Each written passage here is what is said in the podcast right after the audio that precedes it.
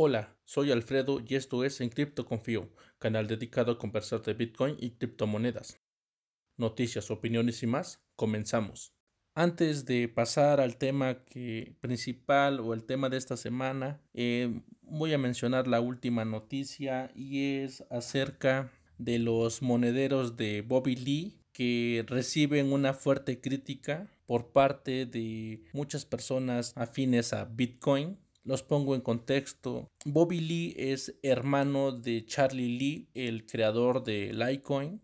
Este señor Bobby Lee es el CEO de una empresa que se hace llamar Ballet y crea carteras físicas para Bitcoin y otras criptomonedas, pero es peculiar puesto que Ballet es un monedero físico que ya viene con su llave privada preinstalada o precreada por parte de la empresa. Eh, es desde mi punto de vista una aberración una cartera que se supone que tú debes de crear, nadie más debe ver esa semilla clave privada que se genera puesto que recordemos que si alguien más conoce esa llave privada puede hacerse de tus bitcoin o criptomonedas que tú tengas depositados. Eh, la verdad es para mí una mala idea. Recuerda que si tú no tienes tus llaves privadas no son tus bitcoin y si alguien más te hizo esa cartera o esa wallet, también esta persona puede tener el acceso a los bitcoins que sean depositados en esa cartera.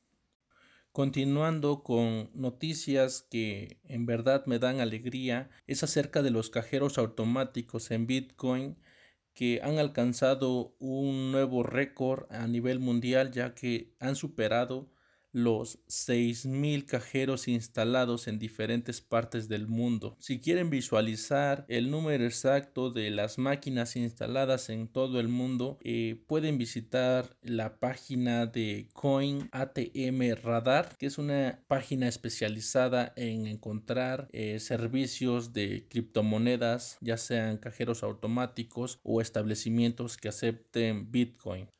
La semana pasada hablamos de Lightning Network y dos aplicaciones en las cuales podíamos utilizar Lightning Network. Y el día de hoy también les traigo otra noticia acerca de una aplicación que permite chat anónimo que se destruyen sobre Lightning Network. Es una alternativa más para usar esta segunda capa de Bitcoin para poder rentar chats que se autodestruyen en 24 horas. Esta aplicación eh, sirve, como ya lo dije, para crear salas de chat privadas y anónimas. Si quieren visitar el sitio, me parece que es kumo.chat, kumo con K. Eh, podrán permitirse rentar una sala de chat usando su Bitcoin. Así que no pierdan tiempo, ya saben dónde poder comunicarse con privacidad.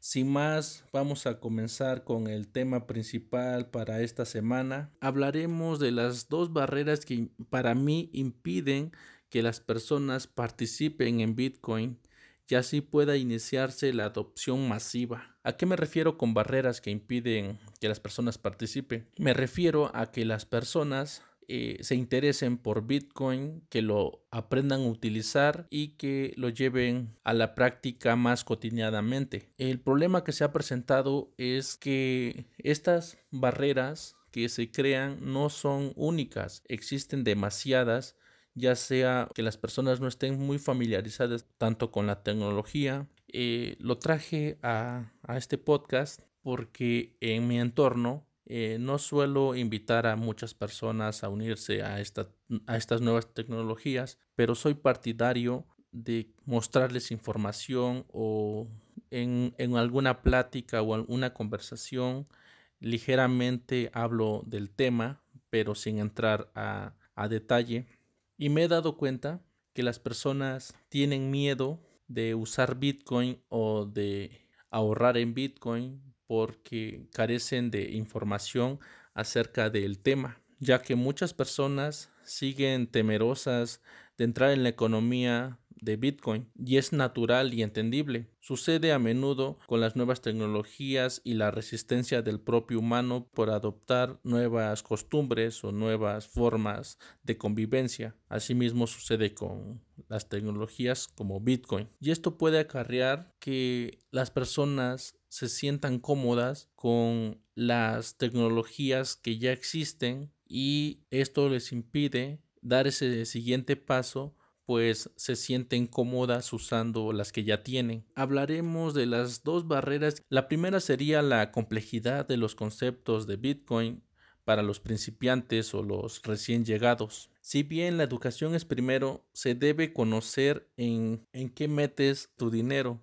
No hablo de inversión, sino de economía. Para hacer algo nuevo o emprender una actividad se debe conocer la metodología o tener la capacidad necesaria para hacerlo. Con esto no digo que es complicado Bitcoin, no es así, al contrario, solo procura tener conceptos claros, no necesita ser muy técnico para usar Bitcoin pero la educación te hará ir un paso más allá. Siempre he recomendado que debes aprender mínimamente lo básico. Desde un principio debes de interesarte por conocer qué es Bitcoin, para qué sirve y cómo usarlo. Es algo que puedes aprenderlo en menos de 30 minutos hasta una hora y con el tiempo puedes ir reflexionándolo e interesándote más por conocer acerca de esta tecnología, así como va avanzando el tiempo. Y es cierto que no necesitas saber la historia completa, pero sí debes de tener una noción. Después de realizar esos pequeños pasos que te acabo de mencionar,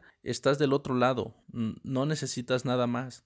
Aunque lo que yo recomendaría es que investigues lo más que puedas. Si tienes del tiempo, adelante, hazlo. No te perjudica, al contrario, vas a conocer más allá de lo que es Bitcoin. A las personas que me rodean, yo siempre les he recomendado que creen una wallet de Bitcoin, aunque no compren Bitcoin. Crearla es gratis y yo la recomiendo porque sirve como práctica, ya que si tú descargas tanto la wallet para tu celular o computadora, podrás ver físicamente cómo se compone y te invito a que lo hagas en este momento si eres una persona que apenas quiere involucrarse con esta tecnología. Eh, si tú abres esta cartera y cualquier cartera que abras y que le deposites Bitcoin, recuerda que siempre debes escribir en un papel tus palabras secretas o semilla, porque esto te sirve como recuperación si tu teléfono celular o computadora se llega a dañar. Eres tu propio banco y debes actuar como tal. No es complicado. Al principio, como todo, nos cuesta, pero es algo muy sencillo que te roba un poquito de, de unos minutos, pero tu dinero lo debes de resguardar lo mejor posible. Otro consejo que te doy si es que estás abriendo tu cartera o tu wallet es que esas palabras secretas guárdalas donde nadie las pueda ver. No se las enseñes a nadie y por supuesto cuídalas bien. Procura tener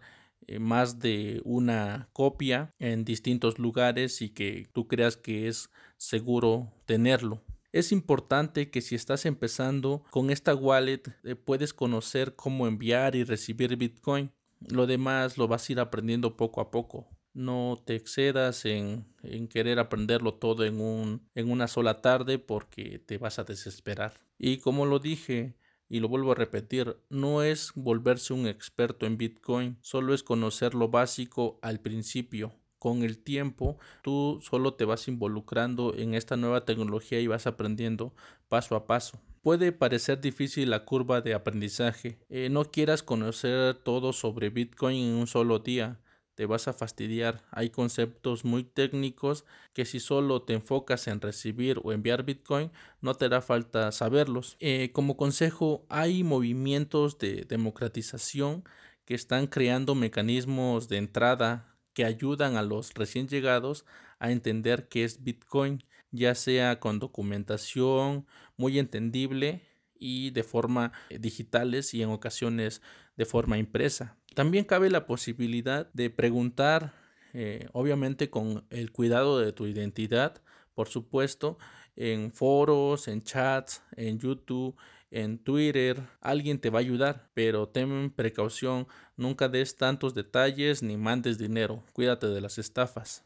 Para que ocurra la adopción masiva por parte del público en general, será eh, esencial hacer que estos conceptos e ideas complejas sean más accesibles. Pero las personas deben poner de su parte para poder aprender. De otra manera será muy difícil. Bueno, ya definimos la primera barrera la segunda es la volatilidad en Bitcoin. Muchas personas llegan por especulación creyendo que como es muy volátil pueden hacer dinero de la noche a la mañana y en contraparte hay otras personas que no entran a Bitcoin porque eh, ven la volatilidad eh, como un problema, algo malo o muy peligroso al no estar familiarizados con la tecnología que aún está dando sus primeros pasos y que hoy puedo comparar con el internet de los noventas. Recordemos, nadie daba nada por el, por el internet de los noventas, pero de un tiempo al día de hoy todo es Internet y los que no creyeron en el proyecto quedaron en el olvido o en el pasado. Bitcoin está en el momento del Internet de los noventas, pero después de que haga el mismo recorrido que lleva Internet podremos saber si valió la pena. Entonces, la economía de Bitcoin es sacudida con la entrada de cualquier ballena porque puede moverse el precio en minutos, llevando de unos cientos a miles de dólares en un día. En el último rally, en apenas tres o cuatro meses, nos llevó de los 4 mil dólares hasta los 14 mil. sé que muchas personas entran a la especulación y todos quieren comprar en 3 mil y vender en 14 mil como si se tratara de algo simple. Los que llevamos tiempo nos hemos acostumbrado a tales movimientos y es simple, sabemos ahora cómo sobrellevarlo. La volatilidad se convierte en una barrera de entrada, claro que sí, eh, para los recién llegados se les hace muy difícil, dejando de lado la desinformación junto con la especulación, ya que juegan en contra de los usuarios o los recién llegados que ven a Bitcoin más como un medio de hacer dinero. Y es por eso que también los espanta la volatilidad. Esto lo puedo conectar con el punto anterior, puesto que al desconocer también los conceptos de la filosofía de Bitcoin y las libertades que trae consigo, ya que si no están educados o no han investigado lo suficiente, eh, tendrán miedo o incertidumbre porque no sabrán dónde han metido su dinero. Ya hemos analizado estas dos eh, barreras como las he nombrado y yo sé que existen más y que muchos de ustedes las conocen, pero para mí estas dos se me han vuelto fundamentales porque he compaginado con muchas personas inclusive debatido acerca de por qué no invierten, ahorran o como lo quieran llamar en Bitcoin y estas dos son las más frecuentes que me he encontrado.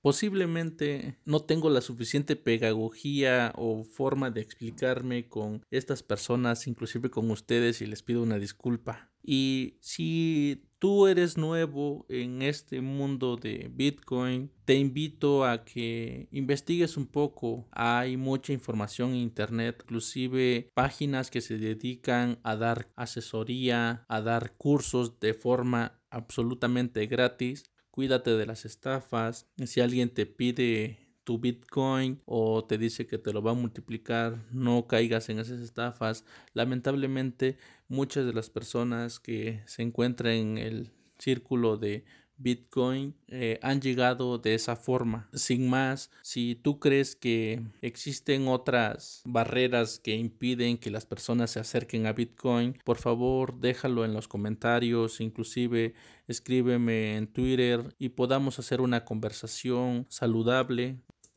Bueno, hemos llegado al final, pero antes quisiera eh, invitarte a seguirme en las redes, en YouTube para verlo, en Twitter para interactuar en tiempo real y te espero en el podcast. Recuerda buscarme como en Cripto Confío. Sin más por el momento me despido. Recuerda, mi nombre es Alfredo y esto fue en Cripto Confío.